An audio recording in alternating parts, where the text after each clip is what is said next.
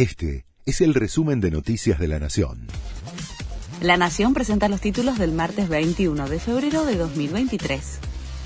Cumbre en el gobierno para analizar nuevas medidas para controlar la gripe aviar.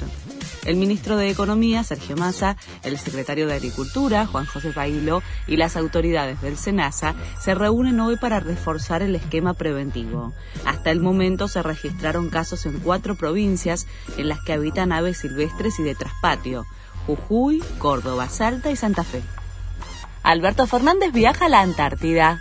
Se trata de la cuarta visita de un presidente argentino al continente blanco y la primera desde 1997.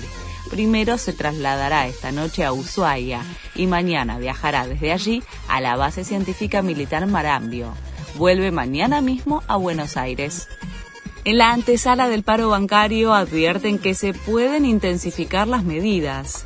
Este es el segundo mes que vamos a cobrar lo mismo que en diciembre.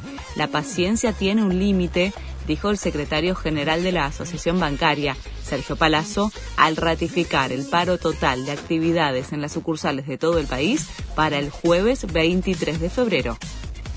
En un esperado discurso, Vladimir Putin prometió que va a continuar con su ofensiva en Ucrania.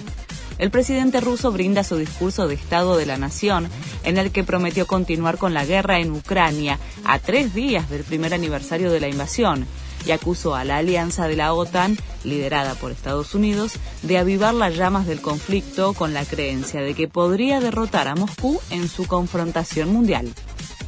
Se cerró la cuarta fecha de la liga profesional. Ganaron todos los equipos grandes, excepto Independiente que perdió de local. En el cierre de la fecha, San Lorenzo ganó en Junín 1 a 0 con gol de Federico Gattoni y Atlético Tucumán de local rescató un empate con un tanto ante Vélez. Este fue el resumen de Noticias de la Nación.